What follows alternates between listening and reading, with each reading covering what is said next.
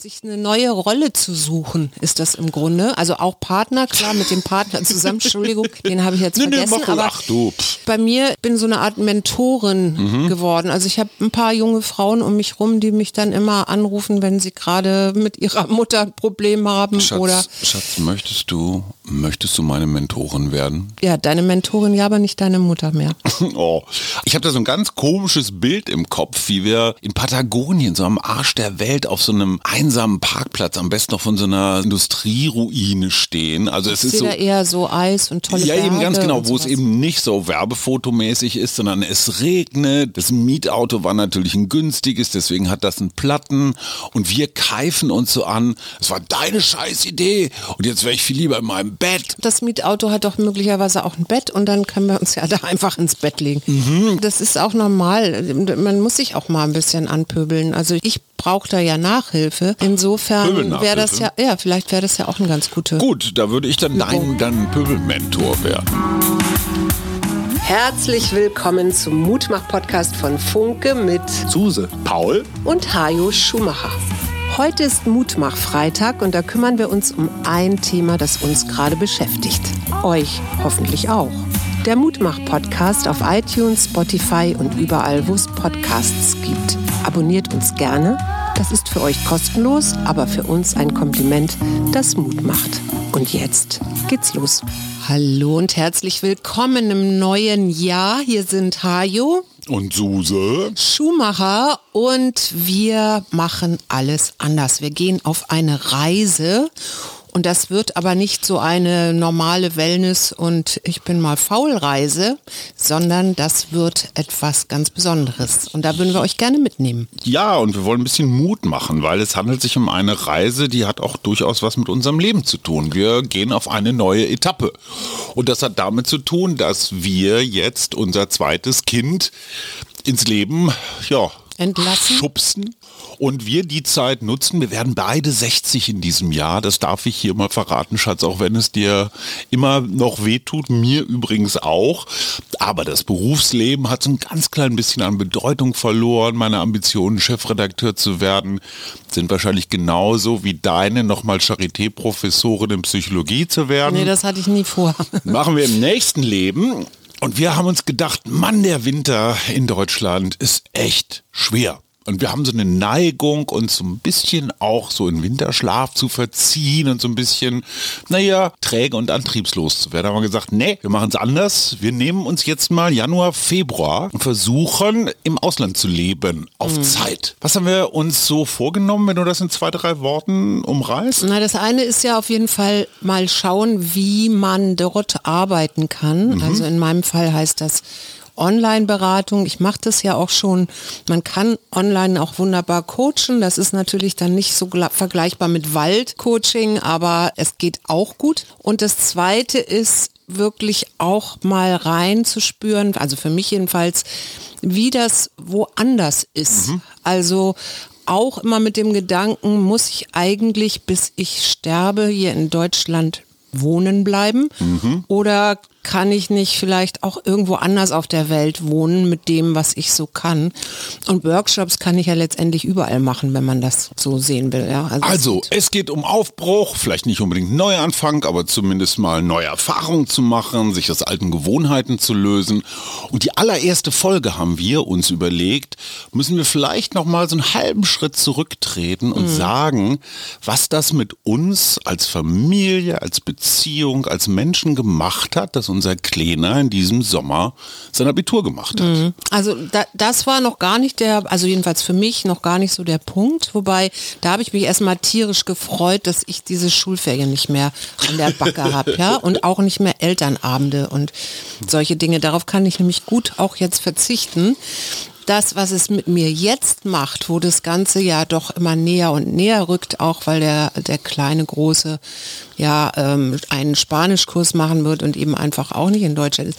Das ist, glaube ich, eher so dieses Gefühl dieser körperlichen Nähe, die dann einfach wegfällt. Und wir haben es ein bisschen ja geübt schon, weil er ist ja Mhm. anderthalb Wochen zu seiner Freundin gezogen, die auch gerade elternlos war. Aber er war in derselben Stadt. Aber er war in derselben Stadt, aber selbst das war schon komisch, weil meine, ich fand die Wohnung plötzlich zu groß und mir So fehlte leise. irgendwie auch, ja genau, mir fehlte so die übliche Rapmusik und ähm, da habe ich schon so ein bisschen geschluckt und habe gedacht, uh, da kommt jetzt was. So, und diese Erfahrung, die du da machst, die machen ganz viele Menschen. Ich mache ja den Sex-Podcast, äh, ich frage für einen Freund mit der geschätzten Katrin Hinrichs zusammen, kann ich übrigens nur empfehlen. Es geht um Sex in der zweiten Lebenshälfte, wenn man so von den Leistungs-, Sportgedanken ein bisschen weg ist. Und dort sprechen wir immer mal wieder über das Empty Nest Syndrom.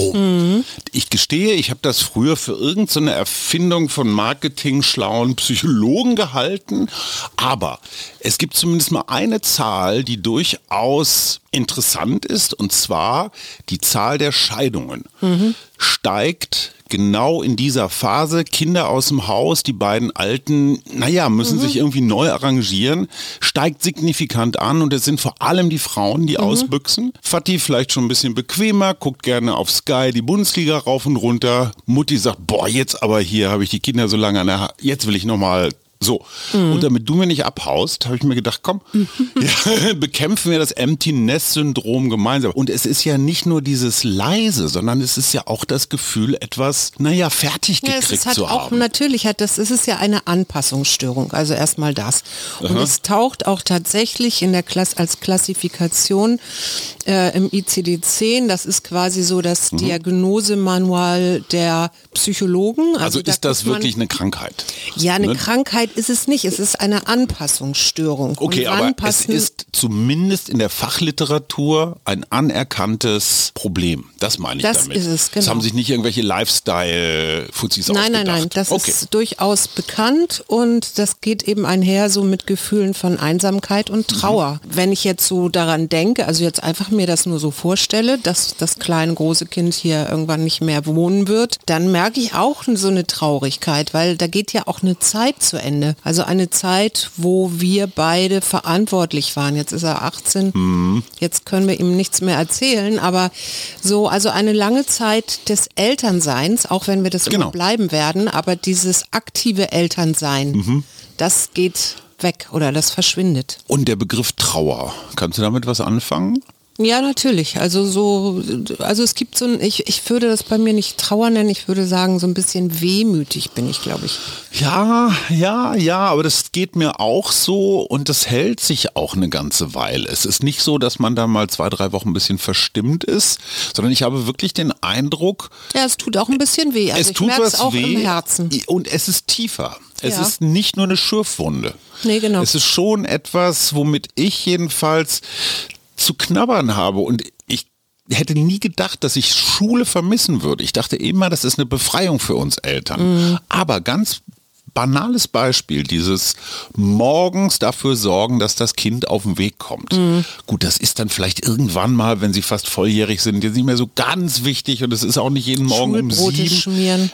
Trotzdem, Schule hat Leben strukturiert. Ja, es war Werktag, Wochenende, es waren Ferien, Arbeitszeit. Also es hat dem Leben einen Rahmen gegeben. Ja, natürlich, aber da kommt ja auch noch was anderes hinzu, das heißt Altern, ja. Du siehst an den Kindern, die Flügge werden ja auch, meine Güte, ich bin schon ganz schön alt. Also jetzt ist das bei uns ein bisschen spezieller, weil wir ja, Ja. quasi noch elf Jahre zwischen den Kindern haben. Wir hatten eine kleine Zeugungspause. Ja, genau. Damals gab es dieses Buch vom Podcast. Ich frage für einen Freund noch nicht, sonst wäre es natürlich nie so weit gekommen.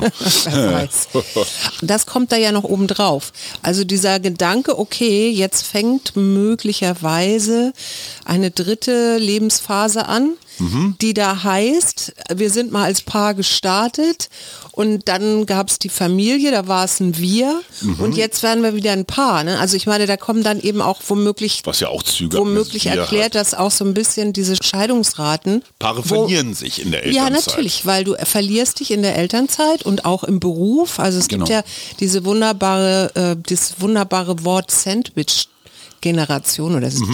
Generation. Und das meint ja genau diese mittelalte Phase, also so, so in den 40ern, wo die alten Eltern, also die Eltern alt werden oder alt sind brauchen und die Betreuung. Kinder sind, die brauchen noch eine Betreuung. Die brauchen und beide dann, Betreuung. Genau, beide brauchen Betreuung. Das ist nämlich die Mhm. Sandwich Generation, ist dann quasi die Generation dazwischen, die sich kümmern muss. Und, und in Wirklichkeit hat kommt- das Sandwich von oben und unten und von links und rechts Ja, genau. Und dann kommen nämlich so Sachen noch wie Job und Karriere, Karriere und Haus bauen. Ausbauen und ja So. und so weiter dazu. Und das haben wir alles von der Hacke. Das haben wir alles von der Hacke, Unsere- genau. Und das ähm, erzeugt ja erstmal auch so eine Lehre. Und diese Lehre kann, äh, muss nicht, aber die kann man natürlich auch als unangenehm empfinden. Jetzt bist du gefragt. Anpassungsstörung heißt doch eigentlich eine neue Situation, an die ich mich noch nicht Gewöhnt angepasst, gewöhnt habe. So, und du sagst, da kommt Leere auf. Kann ich unterschreiben? Jetzt ist doch die Kunst besteht darin, aus der Lehre ein Gefühl von Freiheit, also aus einer bedrohlichen Lehre das Gefühl einer mutmachenden Freiheit, ey, da geht noch was zu, also das hinzukriegen. Ich hätte jetzt gern so einen Schnellkurs. so ein Schnellkurs. Naja, man muss vielleicht erstmal festhalten, nicht alle Eltern haben irgendwann so ein Empty Nest Syndrom, ja. Da gibt es ja auch Studien, die zum Beispiel besagen, wenn das Kind jetzt einen Studienplatz anfängt oder eine Ausbildung, etwas Was macht. was noch nicht, was so ein bisschen noch wie Schule ist oder Okay. so, haben Eltern anscheinend äh, finden es nicht so schlimm, wie wenn der schon mit Ausbildung fertig ist und einfach, dann ist einfach wahrscheinlich auch so Mhm. ein absoluter Zeitpunkt erreicht, wenn der sein eigenes Geld verdient. Wir so. haben ja jetzt so einen Aber Sonderfall, ganz kurz nur dazu. Unser Kind macht einen Sprachkurs über drei Monate in Buenos Aires. Mhm. Ja, das ist ein luxuriöses Sprache lernen. Das ja. hätte man ja auch hier an der Volkshochschule machen können. Und diese räumliche Trennung, das ist für mich, glaube ich, das Problem. Mhm. Dieses Gefühl, ich kann das Kind und er kommt ja tatsächlich jeden Morgen, wenn er aufsteht, kommt er ja einmal kurz vorbei und nimmt mich in den Arm und sagt Guten Morgen, Papa. Ich meine, ey, du bist auch toll. Aber trotzdem, da fehlt was. Und diese räumliche Entfernung. Ja, ja, natürlich, So, klar. das ist das, woran, was mir so ein bisschen Mhm.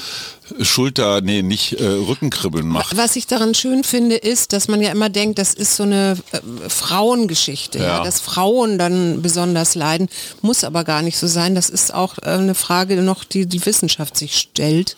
Also ich kann da nur sagen, ich, Auf jeden Fall hat man rausgefunden, ähm, dass da auch äh, Faktoren reinspielen, wie die Einkommenssituation, wie Freizeit, also wie viel Freizeit habe ich sowieso zur Verfügung, die allgemeine Zufriedenheit und natürlich auch der Rückhalt des, mit dem Lebenspartner. Also bin ich alleinerziehend, hm, klar. dann macht die Sache sicherlich, ist die Sa- Sache vielleicht noch Ist der Verlust schwieriger, größer. ja, Mhm.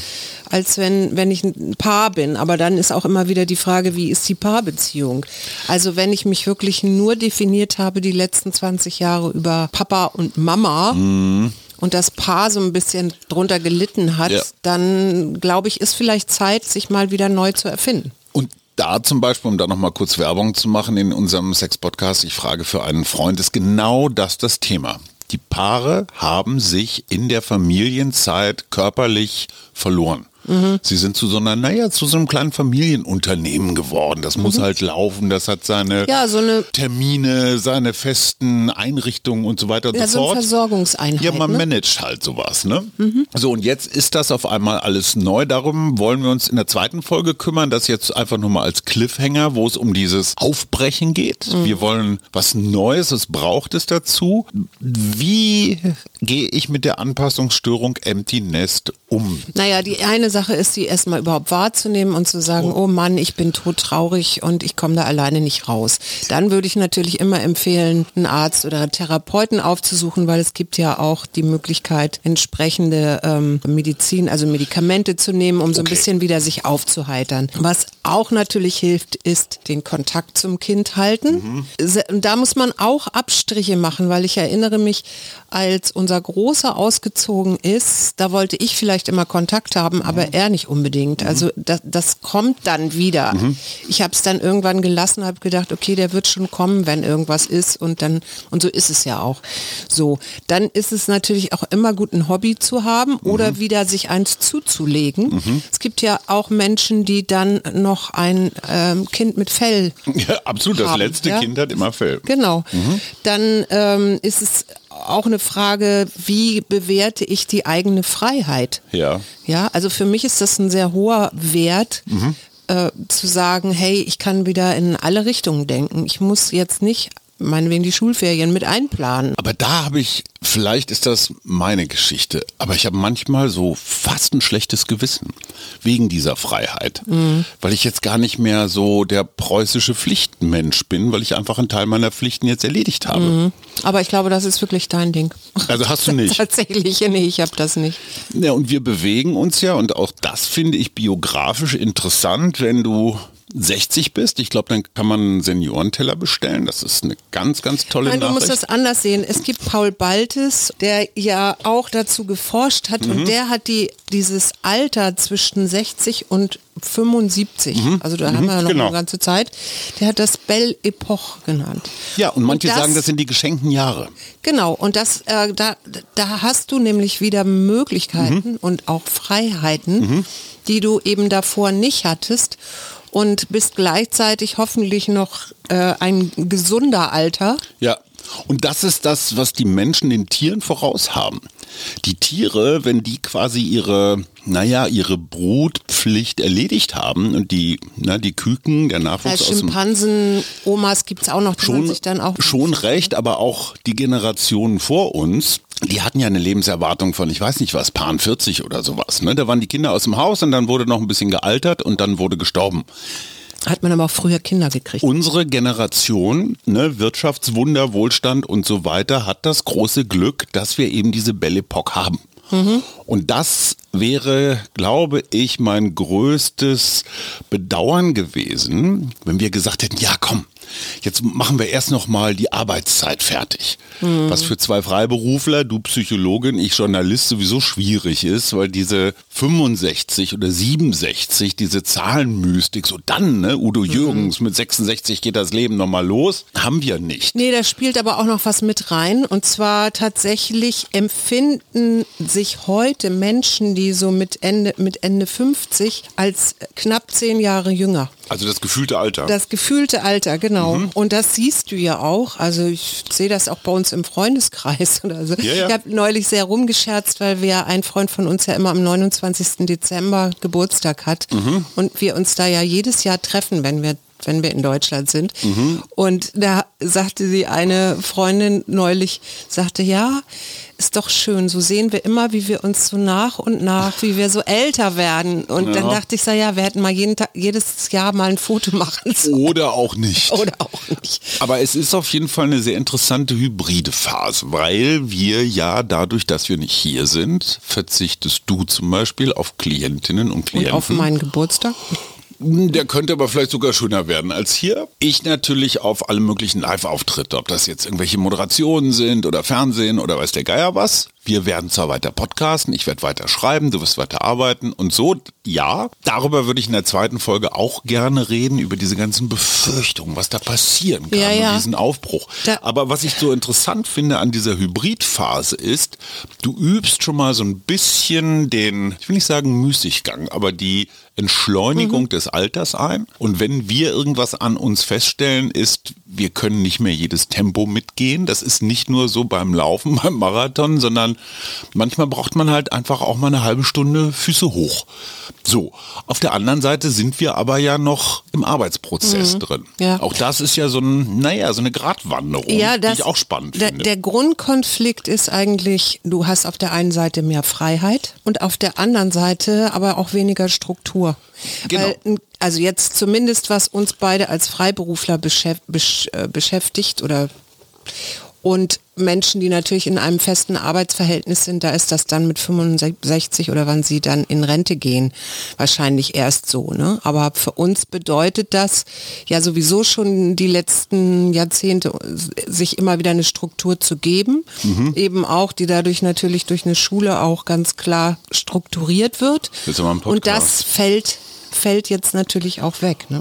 Aber nochmal zum Empty Nest Syndrom. Also du sagst, wir beide sind jetzt nicht übermäßig betroffen. Wir brauchen jetzt keine professionelle Beratung oder Hilfe. Wir kommen da irgendwie selber einigermaßen nee, also, mit klar. Wenn ich jetzt auf mich, mich, alleine schaue, dann gibt es auf der einen Seite eben wirklich ja diese, diese Wehmut. Ne? Dieses, das Kind ist nicht mehr da und ich habe ja ein sehr kuscheliges zweites Kind und genieße das natürlich auch sehr. Mhm. Und auf der anderen Seite ist aber dieser Gedanke, hey, ich muss jetzt gar nicht mehr überlegen, ob ich jetzt was weiß ich, nachts tanzen gehe oder auf das Konzert fahre oder was wir vorher auch nicht so doll getan Festival haben. Festival oder so. Ja, also ich finde, es macht auch was frei in meinem Kopf auf mhm. jeden Fall. Gut, also das heißt, wir werden uns diesem Motto verschreiben, die Freiheit des leeren Nestes mhm. zu nutzen und zu genießen und ähm, zum Schluss vielleicht, wenn Ich habe auch noch was, ich, was ich auch Ja, dann mach du zuerst. Und zwar gibt es aber, und das fand ich auch sehr interessant, es muss ja auch gar nicht so sein. Ich meine, er ist ja erst 18, ja. Und es gibt äh, bei Eurostat, dem Statistischen Amt der Europäischen Union, eine Erhebung Erhebung, ähm, da, das ist von 2014, also nicht ganz aktuell, aber ich ja. glaube auch nicht, dass sich das so sehr verändert hat. Da ist nämlich das quasi Auszugsalter, also mhm. wo, wo Menschen, junge Menschen das Heim das der Nest. Eltern, das Nest verlassen, äh, von knapp 25 auf etwas über 26 Jahre gestiegen gestiegen. Ich hatte mit Paul neulich montags den Fall zweier italienischer Söhne, mhm. die weit über 40 waren mhm. und ihre arme, alte, schon über 80-jährige Mutter hat sie rausgeklagt. Ja, ja, ich die weiß. Hat so, und die hat gelesen. gewonnen vor Gericht. Mhm. die Rabenmutter hat gewonnen. Das Interessante ist nun, dass es wirklich da Unterschiede gibt. Also zum Beispiel in den südlicheren Regionen mhm. sind, gibt es häufiger Mehrgenerationenhaushalte.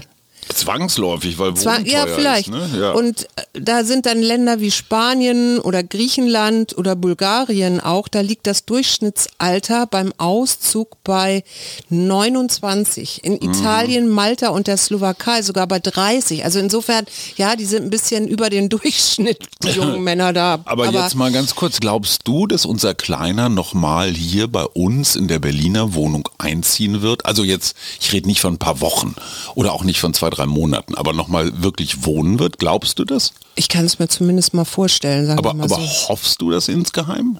Nee, hoffen tue ich das nicht. Also du bist eigentlich schon so emotional. Ich, bedeutet ich dieser Abschied dann auch den, nicht nur den Abschied in ein anderes Land, sondern auch den Abschied in ein anderes in Leben. Ein, in sein eigenes Leben? Naja.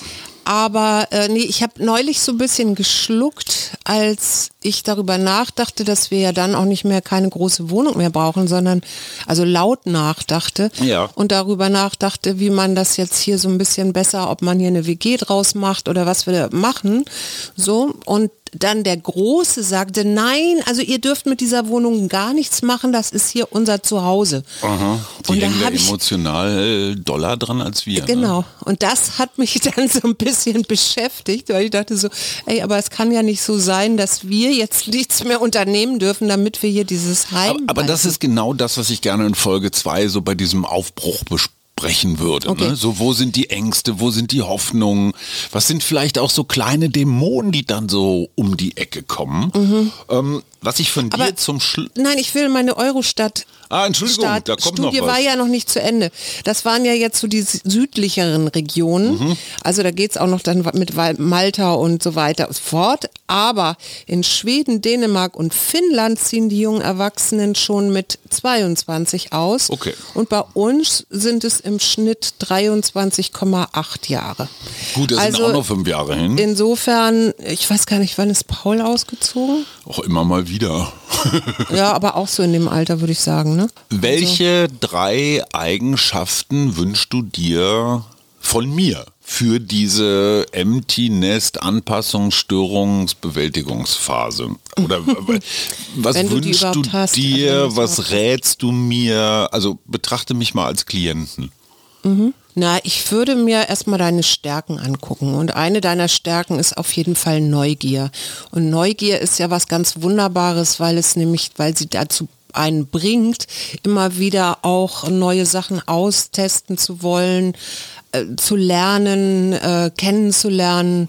Also insofern würde ich dich dann unterstützen, deine Neugier mehr noch nach vorne zu bringen. Ja, zum nehme Beispiel. ich. Nehme ich. Ja. Was hast du noch? Naja, da wäre die Frage, was würdest du sagen, was ist noch eine Stärke von dir? Also ich weiß, was eine Schwäche von mir ist, aber vielleicht kommen wir darüber zur Stärke. Mhm. Also ich merke, auch da schon wieder Folge 2 ein bisschen vorweggenommen, aber es gibt dann schon ein sehr ausgeprägtes bürgerliches Sicherheits- und Pflichtdenken. Mhm. Dieses Gefühl von, das kann ich doch eigentlich nicht machen und was sollen denn die anderen sagen, die jetzt Das im ist Büro dann das sitzen? Empty Desk. Empty Desk Syndrom. Ja, ja, ja, genau.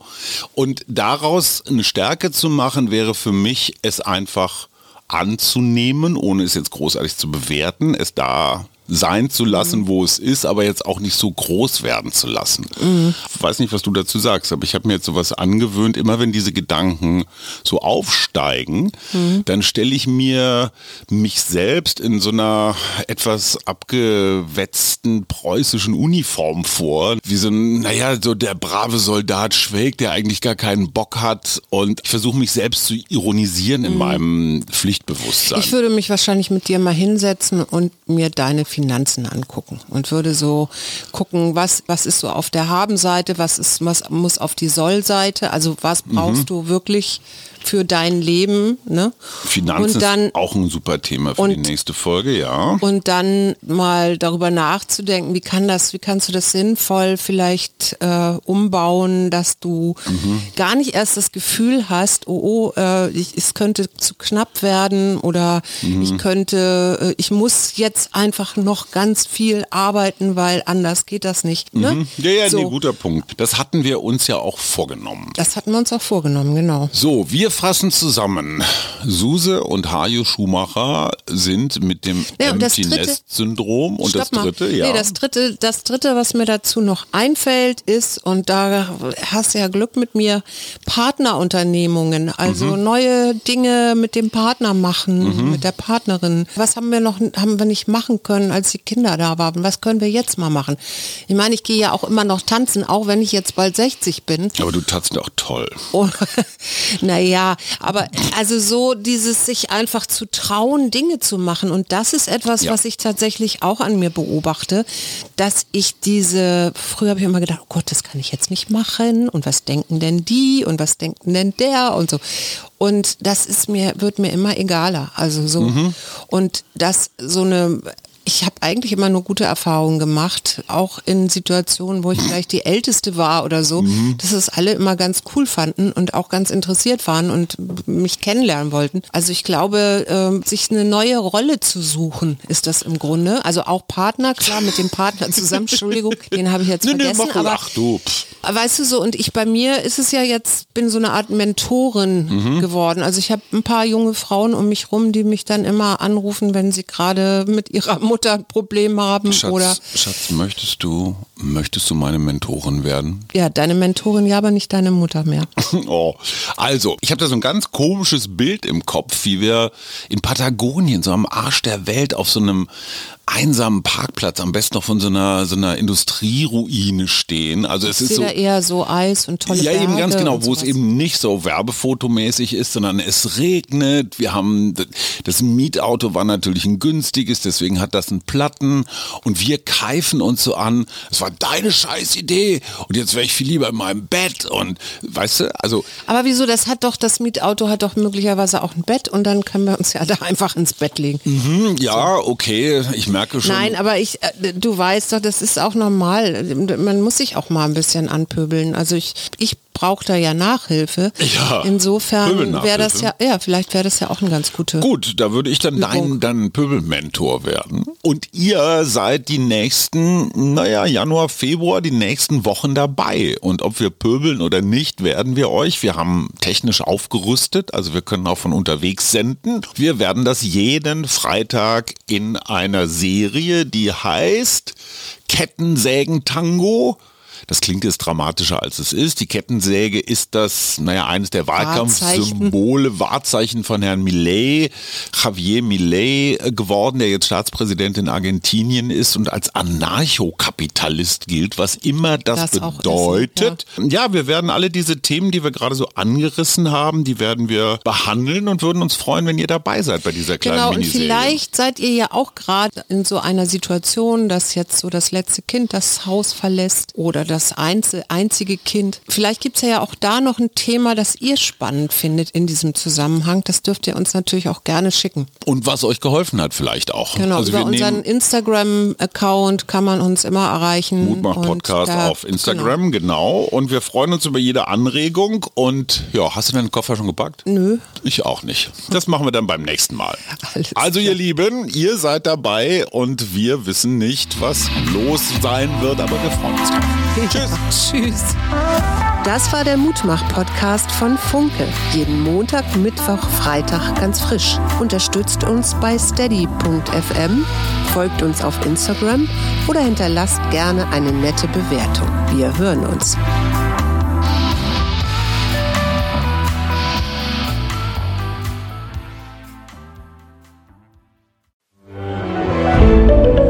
Ein Podcast von Funke.